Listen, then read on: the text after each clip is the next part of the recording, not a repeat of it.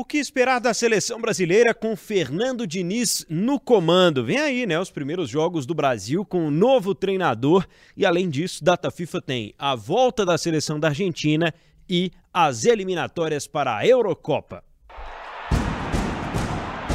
Tudo sobre futebol internacional. Rotas da Bola.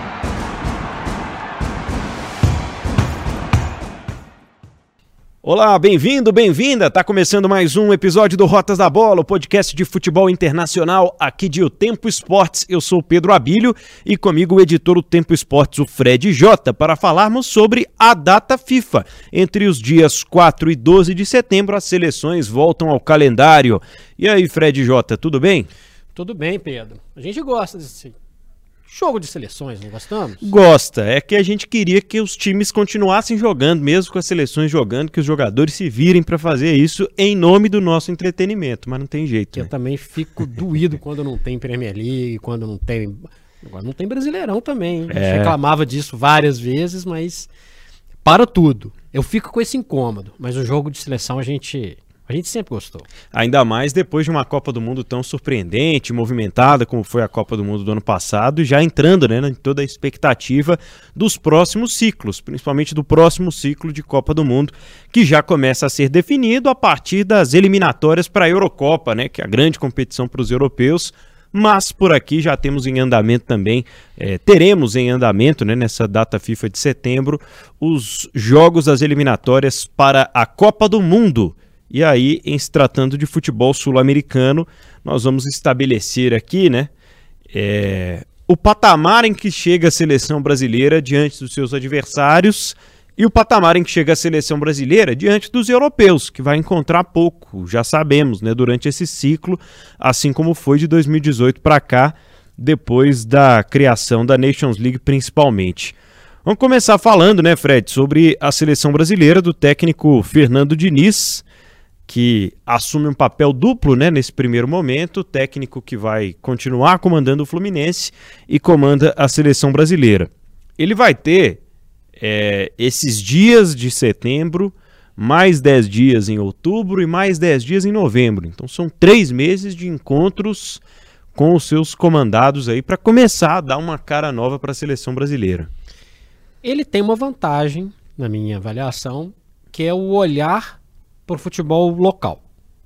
A gente acabou de falar que não tem mais data, não tem mais Brasileirão embolado com a data FIFA. Em tese, se ele quiser levar 20 jogadores do mesmo clube, ele pode levar. Menos mal. A data FIFA tem alguns probleminhas, mas não vai ter jogo no mesmo dia. É porque às vezes ela só tem no dia seguinte. só no dia seguinte. essa que é a questão. Mas enfim, eu acho que ele tem essa vantagem. O olhar observador dentro do futebol brasileiro é uma coisa rara. Não é uma coisa tão, tão comum assim. Ah, mas o Tite. O Tite também olhava pouco, na minha avaliação. Muito pouco para o futebol local. E acho que o futebol local pode agregar alguma coisa sim. E como ele já está com costume, já sabe quem que é, já sabe até os jogadores dos outros clubes, porque do Fluminense obviamente tem jogadores que merecem estar na seleção, André e Nino, né, no primeiro momento.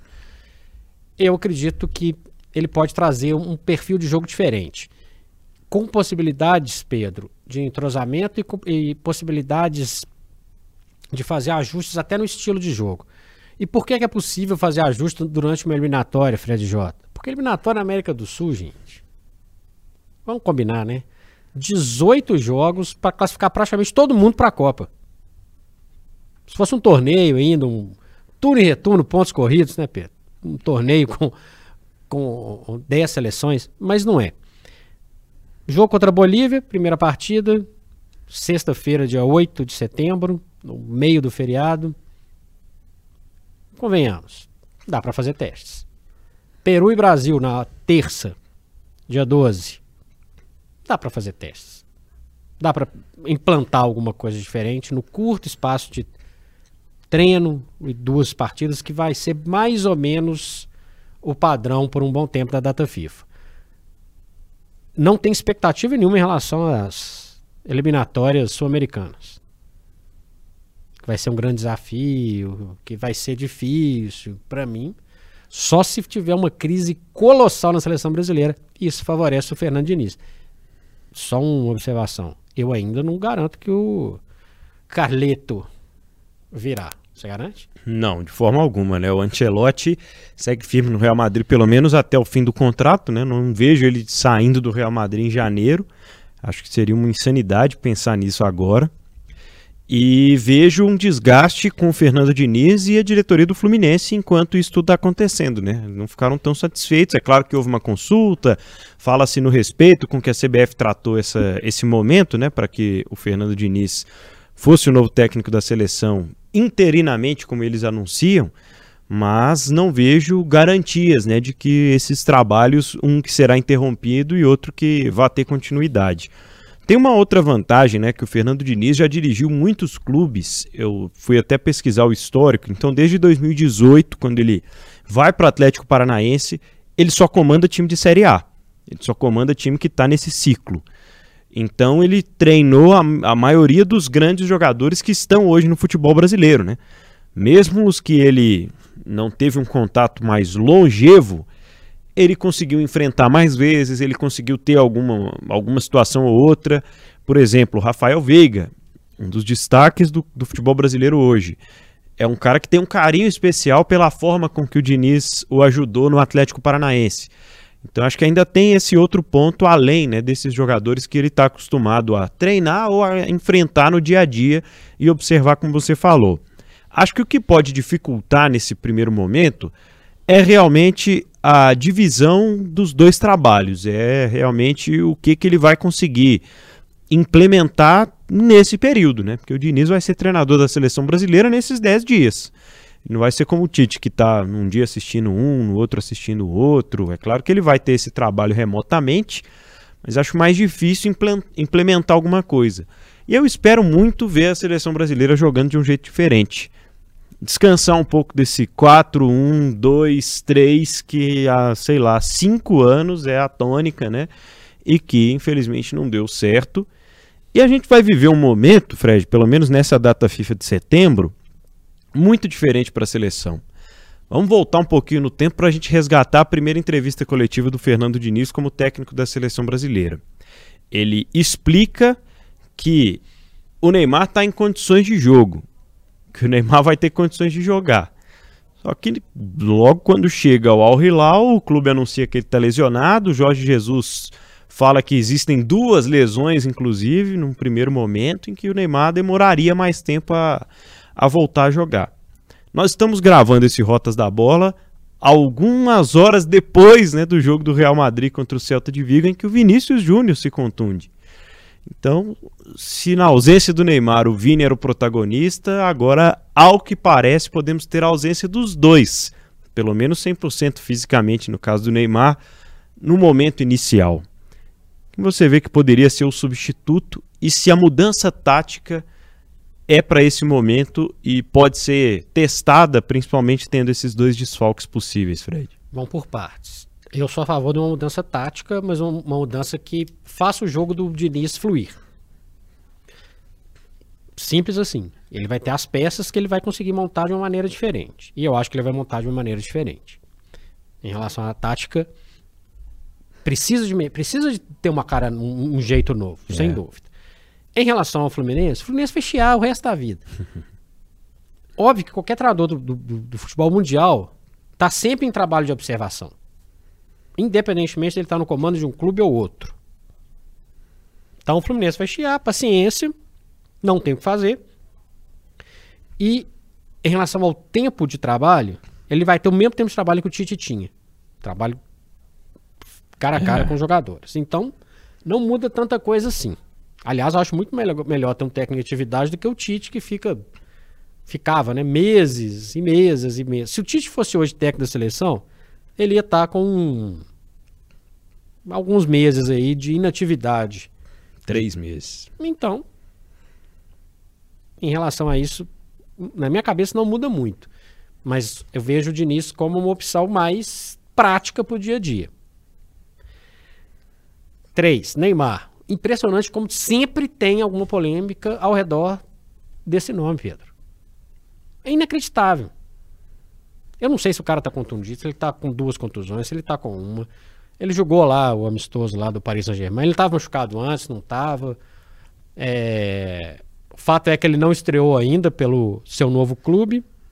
Já chegou criando polêmica, porque ele falou que gostaria de estrear depois da data FIFA.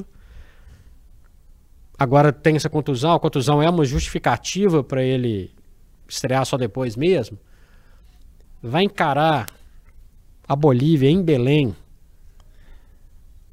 Primeiro jogo das eliminatórias, jogo mais pegado, mais duro, com a seleção em tese desentrosada, no calor de Belém, e depois vai jogar lá em Lima. Será que o Neymar. Uma dúvida: será que o Neymar vai estar nessa seleção? Efetivamente. Do ciclo inteiro, né? Sabe? A que nível e nível tático, técnico, físico e de interesse, né? E, e dentro do jogo do, do, do Diniz. Como o Diniz vai aproveitar melhor o Neymar? A gente não sabe. O Diniz pode ter uma ideia melhor para a utilização dele. Ele vai jogar com com o Neymar mais aberto? Ele vai jogar o Neymar como camisa 10, como já foi testado algumas vezes? Não sei. É, e te diria que, em relação ao Vini Júnior, o Vini Júnior é mais protagonista do que o Neymar hoje. Sei, acho que não. Concordo. Bola por bola, história e, né, e, é, o marketing em si e toda a coisa midiática é uma coisa, mas bola bola é, é o sem dúvida, o Vini Júnior. Quem que vai, quem que seria o líder, a cara dessa seleção? Pensando em jogador experiente, eu lembro o primeiro nome que me vem à cabeça é do Casemiro. Sim. Que é um jogador chave, um jogador importantíssimo, um jogador que tem jogado em bom nível. Na minha opinião, inclusive, um nível abaixo do período dele do Real Madrid, mas ainda em bom nível. Ele seria um jogador para ser uma referência dentro da seleção. Ele, é, ele não é o mais habilidoso, ele não é o mais técnico, mas ele é o jogador com maior capacidade de, de liderança dessa nova seleção. E a gente vai ter que entender, o Pedro, como que o Diniz vai usar também o Vini. Ele vai usar, ele usar o Vini com o Neymar? Essa era a cabeça dele? Ou não? Porque o que garante o Neymar ser titular da seleção brasileira hoje? A gente não sabe. A gente não sabe. Por tudo isso que você falou, a gente não sabe se ele vai estar no ciclo inteiro, a gente não sabe a cabeça dele. O Vini é um protagonista, o Rodrigo também é um protagonista, mas né, num, num escalão menor. E tem jogadores que têm uma personalidade muito forte, têm um carisma enorme e tem uma possibilidade de chamar atenção. Que nesse, nesse ciclo eu teria muita curiosidade de entender o Richarlison. O Richarlison, só para a gente lembrar aqui, ele foi negociado do Everton para o Tottenham, jogou uma temporada no Tottenham e fez três gols. Três. Três. Um na Premier League. No final da Premier League, inclusive, quando já efetivamente não valia nada. É um jogador para ser desprezado? Não. É um jogador para ser recuperado. É o protagonista? Também não. Ele vai jogar com o, o, o Richarlison, centroavantão lá na frente? Seria o cano da seleção brasileira, mais ou menos? Já tentou, o Tite já tentou, né? Não deu certo. Não. Né? Pois é. Então tem muitas dúvidas, muitas dúvidas para ele conseguir. Eu, eu não consigo traçar um desenho específico para uma seleção que ainda para mim é um quebra-cabeça. Até porque o Diniz pode trazer inovações a partir do que ele, do que ele encontrar. E eu espero que ele não pense uma seleção em torno do Neymar. É o que a gente detecta né, nos últimos anos, o que aconteceu, e até numa entrevista recente, quando estava para deixar o Paris Saint-Germain, estava passando férias lá em Miami, o Neymar reclamou, não é que reclamou, mas é que ele, falando sobre o título mundial da Argentina, ele comenta sobre como a seleção da Argentina jogou para o Messi, né? Então dá a entender que assim, a seleção brasileira meio que não jogou para mim. E foi realmente a, a, responsabilidade tática que o Tite tentou tirar das costas dele, distribuindo com Vinícius, com Rodrigo às vezes, até com o Rafinha, que foi um, um, uma espécie de um protagonista ali no início da Copa. Enfim, nós temos um jogador em especial, Fred, aqui no Rotas da Bola, que tem feito. É, tem, tem chamado muita atenção do nosso público brasileiro, mas a gente já conhece a história que é o Joelinton do Newcastle, um jogador que chega na Inglaterra como um centroavante e é transformado num volante, num, num jogador multifunções, multitarefas e que teve uma boa data FIFA. Acho que talvez um jogador que tenha saído em alta daqueles amistosos insignificantes que o Brasil fez em junho. Mas é um jogador que desponta para ganhar um, um, espaço no meio-campo ali, não? Já imaginou um dia que o Newcastle teria dois titulares na seleção brasileira? é, difícil. E no meio ainda? No meio-campo ainda. Porque o outro, tô falando novamente de Bruno Guimarães, que joga muita bola. O Joel é um cara taticamente nota 10. É um cara humilde, é um cara que entende a função dele, é um cara que chegou. Claro que o número não quer dizer tanta coisa assim, mas ele chegou com a 7. Então ele já chegou com aquela questão do, de ser um atacante e tal. E se reinventou numa das equipes que melhor se reinventaram no futebol europeu. Newcastle de Champions League. Que é o tema do nosso próximo Rotas da Bola, hein? Já se liga aí. É. Eu acho que esse é um que pede passagem. Se ele vai ser titular, se ele não. Não sei. Mas ele é um que pede passagem. É um jogador que, para o perfil. quando a gente começa a, a acompanhar esse retorno da Premier League, por exemplo, a gente vê por que, que o futebol, por que o campeonato está num nível acima dos demais. E se o Joel é um cara que se encaixa bem na Premier League, ele tem algumas características que agradam qualquer técnico. Como por que, que o Fernando Diniz abriria a mão de alguém com tão um perfil tão tão tático, tão inteligente, tão multifunções? Esse é um que pede passagens e ele ganhou espaço mesmo. É, é difícil imaginar até que ele vá ser de fato titular, né? Tem uma concorrência muito grande, mas que vai ganhar alguns minutos nessa data FIFA, isso aí pode ter certeza, porque é um jogador que se encaixa em várias funções ali do meio-campo e eu imagino o Fernando Diniz tentando povoar um pouco mais o, o meio-campo da seleção brasileira. Eu acho o meio-campo meio pobre por conta da, da, dependência dos pontas, né? Da criatividade do, do Vinícius Júnior pelo lado esquerdo, principalmente, do um contra um dele, né? Mas vejo como uma necessidade, né, que a seleção brasileira monte um, um meio-campo um pouco mais é, ganhador de duelos, um meio-campo um pouco mais físico, um meio-campo um pouco mais completo. Afinal de contas, é uma seleção que pode de repente abrir mão da linha de quatro. Tem os laterais todos em baixa. Claro que tem ali.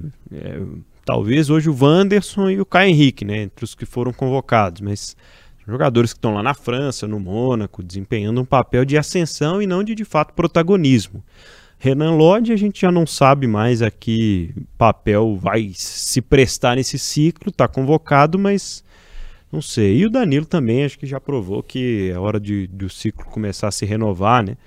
É um jogador importante, mas que talvez comece essa transição para ser um líder fora de campo, para ser um, um, outro papel ali, porque dentro de campo já não tem sido mais aquele craque que foi em algum momento, né? Na lateral tem problemas. Tem. Mas ele tem uma solução no meio de campo do Fluminense. Nesse bolo aí, para mim, o André ganha espaço. Pois é. É um jogador de confiança dele. É um jogador que faz esse trabalho de destruição com com extrema eficiência e ainda sabe sair jogando. Tá cada dia mais forte o André. Eu vi umas fotos da evolução do, do físico dele no Fluminense nos últimos meses. Impressionante. Então aqui, ó, a gente já falou do André, do Casemiro, do Joel e do Bruno Guimarães. Tem gente aí se perdendo espaço. Pois é. Tem gente que tá lá na Arábia Saudita que acho que está perdendo espaço. É. Ainda tem o Rafael Veiga para entrar um pouco mais para um setor um pouquinho um passinho para frente ali é, nesse eu, eu, eu, acho que ele está num, num, numa prateleira abaixo do que essa turma, mas beleza. Continua gente aí perdendo espaço. Nós vamos falar de um que já perdeu, na minha opinião, pelo menos momentaneamente, mas olha como é difícil o Neymar se encaixar nessa situação. Verdade. Bom, Lucas Paquetá, Fred, ele foi o caso mais surpreendente, né, do momento da primeira convocação do Fernando Diniz, que anuncia, né, que por um motivo extra-campo não convocaria o Paquetá e depois vem à tona essa história de que ele está sendo investigado lá na Inglaterra por suposto envolvimento com apostas esportivas, né, por conta de um cartão amarelo que ele levou e o Paquetá fica fora dessa convocação. Já tinha perdido um pouco né, do, do prestígio que teve até o momento da Copa do Mundo, afinal de contas esteve né, no barco daquela Copa do Mundo que não foi um sucesso muito longe disso, e agora com essa questão. Apesar disso tudo, assume cada vez mais um papel de protagonista no seu clube, né? Total. Apesar de ter tido uma relação um pouco quebrada com a possibilidade de mudança surpreendente para o Manchester City, É. que também fechou as portas depois da, Da investigação. da investigação. E eu fico pensando muito assim, sabe, Pedro? O que leva. Está em investigação, né? Mas o que leva um jogador com o currículo do Paquetá, jogou no Milan, jogou no Lyon, tá jogando na Premier League, foi campeão da continental no ano passado, na última temporada, a se envolver ou, ou ter a suspeita, né, de ser ter se envolvido numa história como essa. É, é, é triste, é inacreditável, mas na minha opinião, repetindo o que eu já falei várias vezes, para mim é um jogador comum. Acho que ele pode cumprir boas funções táticas. Acho até que se ele fosse realmente contratado pelo Guardiola, ele ia agregar demais pro futebol dele, mas é um jogador comum. Ele não é um jogador, ele não é o extra classe. Não. Ele não é o Vini Júnior, ele não é o Rodrigo, ele não é o Neymar, ele não é o Casemiro. O Bruno Guimarães, pra mim, tá num patamar acima dele. Então, assim, é uma pena o jogador, a gente ver o jogador é, é, ser envolvido nessa, nessa situação. Ponto. Se realmente for comprovado, um erro grosseiro. Agora, ele vai fazer tanta falta assim? Sinceramente, não. Ainda mais né, nesse processo de, de renovação no, no ciclo da seleção brasileira. Eu concordo com você nesse ponto. E aí já emendo né, a pergunta aqui para a gente fechar o assunto seleção brasileira, que é quem pede passagem e quem está sobrando nessa lista? Para mim, quem sobra na lista é o Richarlison e quem pede passagem no lugar dele é o Vitor Roque. Eu acho que logo que eu bato o olho na lista assim, eu já, já penso, poxa, como é que essa mudança não aconteceu? É, é a primeira coisa que eu, que eu consigo pensar assim, em relação à lista da seleção brasileira, Fred. Olhando a lista aqui, tem muita gente que tá sobrando na lista. O Anthony fez uma boa primeira temporada no Manchester United. Hum, De jeito nenhum. Fez uma boa Copa. Também não. Pra mim tá sobrando. Tem o Matheus Cunha que eu ainda tenho ressalvas. Mas beleza. É outro que o Vitor Roque poderia ter ido Não, no em lugar. relação ao Vitor Roque, não vou, não, não vou discutir. Pra mim é o jogador, é a ausência mais sentida e não vou, não tenho o que falar. Richardson, concordo. Acho que, considerando a lista de quem está, quem pede passagem pra mim é o Gabriel Martinelli. Concordo. Esse Que efetivamente merece um espaço. pode ser o jogador a se beneficiar, entre aspas, de uma mudança tática e das ausências do Vini e do Neymar. né? Considerando que não vá nenhum nem outro, pra mim é titular. Eu falei do André, que pede passagem, e quando você começa a lista, olhando a lista de convocados, você olha laterais, Danilo. não dá, né? É. Não dá.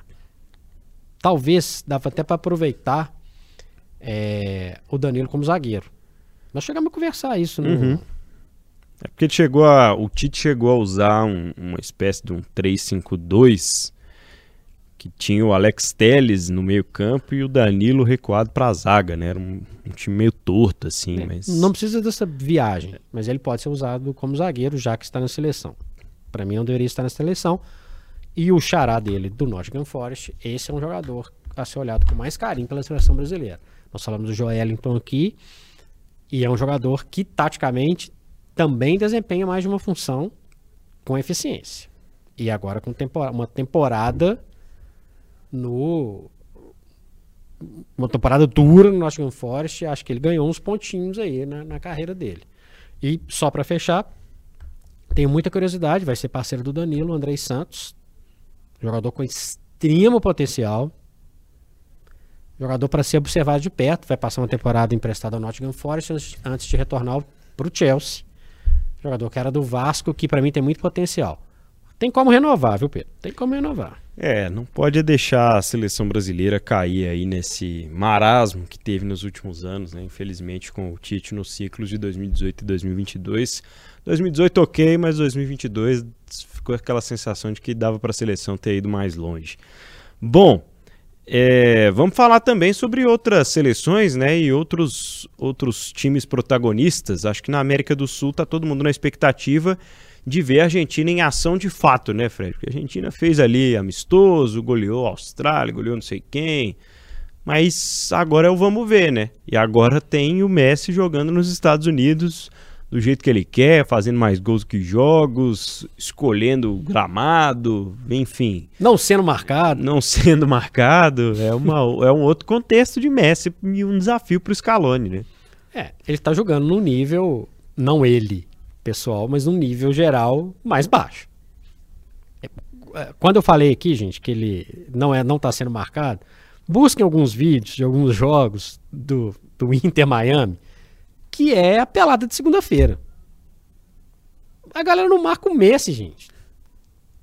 E isso não tira nada do mérito do Messi, que é um, é um monstro, é um jogador que está mudando a história desse clube, que é um, um clube pequeno, insignificante até então, que já começou a ganhar uma tacinha aqui, já começou a fazer uma gracinha ali, encher estádio, etc. É o efeito Messi.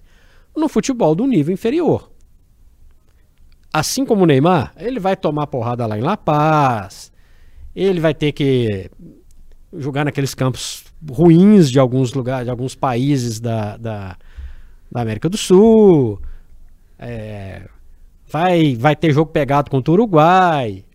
Então, se o Messi não é marcado lá nos Estados Unidos, ele vai. Ele, ele vai ter a cara nova nessa. Vai ter um jeito novo de jogar nessas eliminatórias. É um extra classe, é um cara espetacular que ele vai ser o, o farol dessa galera que vai substituir ele. Ainda, ainda acho que esse cara ainda joga uma Copa ainda. Posso até estar enganado, mas acho que esse cara ainda joga uma Copa. Esse processo ele é, vai ser muito interessante para a gente ver esse papel de liderança dele. É. Pena que são 18 jogos de uma eliminatória arrastada. Lembrando que tem Copa América 2024, hein, Pedro? Que é, os, é a mesma galera. Tô surpresa é que não vai ter esse ano. Pelo amor de Deus, assim. é, é... Enfim. Aí é uma pena ver o Messi nessa, nessa. Na competição que agrega tão pouco. Com, é. com carta tão marcada. A gente vai ter que fazer, depois nós vamos fazer rotas da bola sobre as eliminatórias, assim, quem que não vai para a Copa da América do Sul? ah, são duas seleções. Ah, então tá bom. Não, né? Enfim. É. A seleção da Argentina faz jogos contra o Equador e contra a Bolívia, né, que pega o Brasil na primeira rodada, nas duas primeiras partidas aí das eliminatórias para para a Copa do Mundo, as eliminatórias sul-americanas. Messi a 3 mil metros de altura. Messi lá em La Paz, com certeza. é, eu tenho uma, uma dúvida em relação ao aproveitamento dele daqui para frente, né? 36 anos. Mas eu gostaria de ver essa seleção se renovando ao redor dele também, como foi para conquistar o título no Catar. É, tenho acompanhado, né, acompanho mais de perto a, a carreira do Garnacho, que é o, o, argentino do Manchester United, que tem sido titular do Manchester United mesmo com tão pouca idade. Né? Já há algum tempo ele é um jogador muito utilizado e um jogador que vai ganhar um pouco mais de responsabilidade se, se a coisa continuar nesse caminho para ele, né? É o mesmo caso de alguns jogadores da seleção brasileira. Quem começa a ter rodagem Premier League tem que jogar. Tem que jogar. Não, não tem muito o que discutir, Pedro. O campeonato é muito, é muito disputado. Ele é um campeonato que tem é, uma exigência física tática e técnica que os jogadores que começam a ganhar espaço, eles vão ter que jogar nas suas seleções. Você não pode abrir mão de um cara que mesmo no Manchester United, para mim, num eterno processo de, de reconstrução, o cara aparece. Vamos imaginar, o, o Bruno Fernandes é hoje um extra classe, concorda? Sim. O cara joga todo dia com o Bruno Fernandes. O cara joga com o Casemiro, que eu acabei de elogiar. O cara joga com o Rashford, que é um jogador importantíssimo da seleção da Inglaterra. É muita gente boa o tempo inteiro. O futebol do cara melhora. Então, esse é um que vai ser titular, não sei. Quem que, pra mim, é titular absoluto é o que joga no- na mesma cidade, só que veste azul, que é o Julian Álvares. Que inclusive começa uma temporada de. ah, Parece que o Guardiola achou um espaço pra ele no time titular, hein, Fred? Primeiro, porque ele é bom. Segundo, porque taticamente ele é um cara que, pra jogar, para ser titular do, do Guardiola, você não vai ter um cara que vai ficar paradão lá na frente, você não vai ter um, um lateral que vai jogar só no cantinho. Você tem um cara de movimentação, um cara de boa finalização, um cara que sabe marcar. E aliás, assim, impressionante. O que, que o Julian Alves não ganhou na carreira dele em poucos anos de carreira? Verdade. Então, Copa do Mundo, Copa América, Champions League, Premier League, Libertadores. Libertadores, a Supercopa da Supercopa Europa, da Europa. FA Cup. Tá doido. Joga bola. Demais. Joga bola. Esse é titular. Pelos mesmos motivos que eu falei do Garnacho. Com quem que ele joga no City? O cara tá lá treinando todo dia. O Bernardo Silva, o De Bruyne, é o Haaland. Tá doido. É o Rodri. Tá doido. É, coloquei aqui em destaque também, já que falamos de se tá na Premier League tem que jogar, né? O Montiel que sai da Espanha e vai pro Nottingham Forest, que abre os cofres, né, para tê-lo. E o Liverpool que tira o, o McAllister depois de bons anos no Brighton, né? De boas temporadas de, de cartão de visita dele na Inglaterra. O, o, Liverpool vai buscar outro argentino. Lembrando que o Brighton não, não, não tá aqui no nosso roteiro do Rotas da Bola, mas um dos times mais agradáveis vai jogar no, nos, no- nos últimos meses, pelo menos. Montiel que fez o gol de pênalti, que, que deu o gol para a Argentina. É, obviamente não é um jogador nível Álvares ou Garnacho, por razões óbvias. Mas o McAllister é um jogador. Esse é mais um daquele bolo dos taticamente imprescindíveis. Você não pode abrir mão dele. Não pode abrir mão. É. Não pode. E também, se a gente falou do Guardiola, pode jogar com o Klopp também, tem que ter uma tem que ter um algo a mais. Senão roda. E o McAllister é um jogador e tanto, é um jogador zaço, jogador zaço. Então é muito interessante ver esses caras que a gente falou com a figura do Messi. Se vai até a Copa ou não, vou repetir, eu tenho muitas dúvidas que o Messi não aparece lá. Ainda mais nos Estados Unidos, depois desse período dele lá no, no Inter Miami. É, é importante ver o que, que esses caras vão fazer nesse, nesse, nesse período final, entre aspas, do Messi. Mas esses caras todos, pra mim, eles têm que jogar. É, O goleiro que- também é de Premier League, inclusive. Né? É. Tem zagueiro, né? Tem Tem. muita gente que, que vai vir da Inglaterra. Acho que são 13 ou 15 jogadores. Entre 13 e 15 jogadores hoje que são os argentinos da Premier League e cada vez mais argentinos, cada vez mais titulares, né? Como a gente tem visto uma movimentação de brasileiros muito grande também. E isso aumenta o nível de jogo. O que eu quero dizer é isso. Não estou fazendo aqui a defesa da Premier League, né? não, blá blá blá, não é isso. É que o nível de jogo é diferente, potencializa todos esses jogadores que a gente citou. É isso. É, só destacar o calendário então do Brasil, Brasil e Bolívia na sexta, dia 8 de setembro, 9h45 da noite no Mangueirão, em Belém, e Peru e Brasil na terça, dia 12, 11 da noite, horário de Brasília, contra a seleção peruana no Estádio Nacional lá em Lima.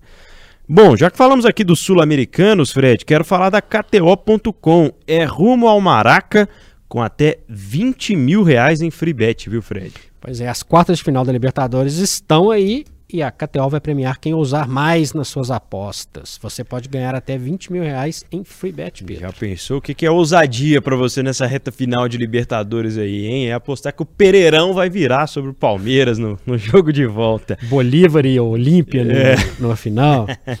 Aposte pelo menos 5 reais em qualquer esporte entre hoje e o dia 31, hein? Tá acabando, então. Se você apostar nas odds mais altas e o palpite der certo, você ainda ganha pontos. Vai se dar bem quem desafiar as probabilidades, viu, Deportivo tô falando. Pereira? Tô falando. Os 50 maiores pontuadores, né? Desses pontos que falamos aqui, né? é, durante as quartas de final vão ser premiados com free bets que vão de 50 a 20 mil reais para o grande vencedor. Então vai lá, acesse KTO.com e não se esqueça de clicar em aceito participar e apostar no Deportivo Pereira. Site para maiores de 18 anos, viu? Joga com responsabilidade. KTO.com é onde a diversão acontece. Diversão vai rolar também, Fred, na reta final aqui do Rotas da Bola para a gente falar sobre as eliminatórias da Eurocopa, que, que também estarão nessa data FIFA de setembro. Estamos chegando à quinta rodada, metade do caminho, né? São 10, são cinco times em cada grupo, então sim, tem sempre um que fica de folga eliminatórias da Alemanha, aliás, Euro da Alemanha no ano que vem, cada vez mais próximas aí para as seleções. Com surpresas até aqui, mas como os jogos são muito espaçados, isso é uma montanha russa danada. Oh. Tem quatro seleções 100% até agora. Quatro jogos, quatro vitórias. França, ok. Portugal, ok. Inglaterra, ok. E a Escócia? A Escócia, hein? A Escócia tem quatro jogos e quatro vitórias. É, é uma surpresa desse, desse período até aqui. Se vai conseguir chegar na Euro, se vai conseguir voltar para uma Copa do Mundo agora, é mais difícil não, não jogar a Copa do Mundo do que jogar a Copa do Mundo, né? Mas são seleções que é, estão chamando atenção nesse princípio de, de eliminatórias da Euro. Portugal jogando para o Cristiano Ronaldo, né? O Neymar pediu, o Portugal está fazendo. Está jogando para o Cristiano Ronaldo mesmo. É, e com cada vez mais o, o, Roberto Martins colocando uma cara diferente nessa seleção também, trazendo mais jogadores jovens, trazendo mais peças. Acho que ele, se ele conseguir colocar na cabeça do Ronaldo que ele pode ser útil num processo de transição e sair de cena para o Gonçalo Guedes, para o Ramos, para os outros jogadores aparecerem ali na frente, vai dar bom, hein? Pois é, vamos ver. Rodado também o Martins. Está acostumado a jogar com, com, estrelas, com estrelas que brigam entre elas lá, na seleção da Bélgica, né? É, é, interessante ver esse trabalho. Como é interessante ver o trabalho na França, que é um trabalho de continuidade muito grande, é interessante. A Inglaterra, é, eu quero ver muita reação do Kane, agora jogador do Bayern de Munique. Já estreou dois jogos, três gols na Bundesliga. É o que se esperava. É. Né?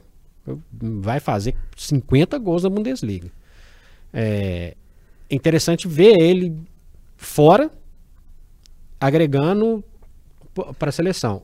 Tanto ele quanto o Bellingham, para mim, talvez a melhor contratação de todas da, da janela de temporada, de, de pré-temporada. Já a Escócia, o, o que eu acho interessante da, da Escócia, além da óbvia.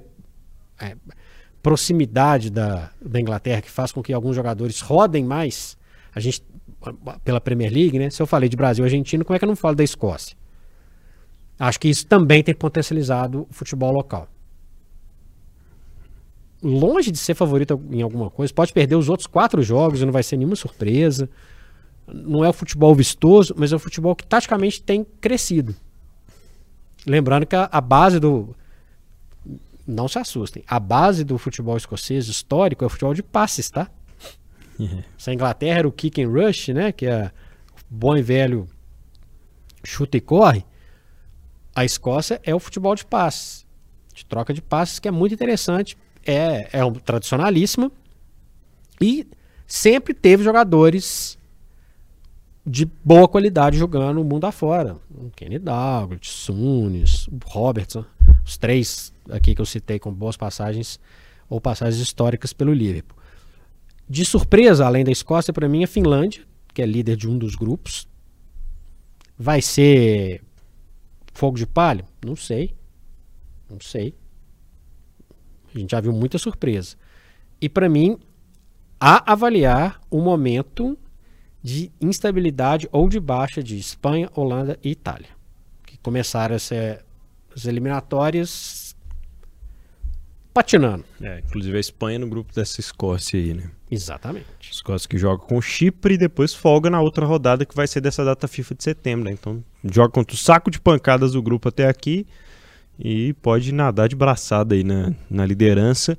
Enquanto a Espanha vive uma crise institucional surreal, né? Que o presidente da federação se envolve numa briga política por conta de um beijo numa jogadora, na premiação, o momento mais alto da história da, da Copa do Mundo, do, do futebol feminino. é marcado por essa tragédia, por esse cenário lamentável que certamente vai respingar em todo mundo, inclusive na seleção masculina, que já não tá lá essas coisas nesse início de, de eliminatórias. Você citou a Itália, Fred. A Itália tem uma mudança no comando técnico inusitada, né? Porque o Luciano Spalletti assume. Por quê? A gente contou muito a história do Spalletti aqui para falar sobre o Napoli campeão, né? O treinador que leva o Napoli ao título italiano, agora é o técnico da seleção italiana. Muita gente comemorou este fato, mas lamentou a forma como Roberto Mancini deixou a Itália, porque ele sai alegando motivos pessoais e poucos meses depois é anunciado como técnico da Arábia Saudita, que está levando todo mundo e levou por motivos pessoais o, o Roberto Mantini. Pessoais e do bolso. É, ninguém tem risco. Os palestres têm risco de ter outro carro roubado? Ah, agora vai ter, né? Olha lá. É, agora... Antes era só uma cidade, agora é o país inteiro. Pois é, vamos ver o que, que esse cara vai arrumar, é. né? Só para lembrar vocês que a torcida do Napoli, muito irritada com é, um período com o Spalletti no comando, simplesmente roubou, vamos dizer que escondeu o carro do atual técnico da seleção italiana. Spalletti que, se ele levar para a seleção italiana o perfil de jogo que ele conseguiu implantar no Napoli, teremos uma seleção italiana muito interessante de ser vista. Muito interessante. E isso requer tempo. Isso requer trabalho. No clube é uma coisa, em seleção é diferente, é um tempo menor. E e, e, na Europa, né, Pedro, tem uma grande diferença em relação a essa modorrenta eliminatória da América do Sul. É competitividade, é três pontos todo jogo e. Tá tudo valendo, você não tem garantia de classificação para lugar nenhum. Você pode tanto nadar de braçada como Portugal, Inglaterra, França estão fazendo, como cair num grupo que tem uma surpresa como a Escócia. Quando não é a Escócia, é uma Noruega, é uma Finlândia, é uma Irlanda e por aí vai. Então, vamos ver como que vai ser esse trabalho. Se ele conseguir implantar, beleza. Em tempo e com resultado. Senão ele vai ter outro carro escondido em algum lugar. Lembrando que além desses, dessa turma que eu falei, dos três, outro que, outra marca do futebol mundial que precisa se explicar até chegar à Eurocopa é a dona da casa, a Alemanha, que parece meio num. Não sem rumo. Hein?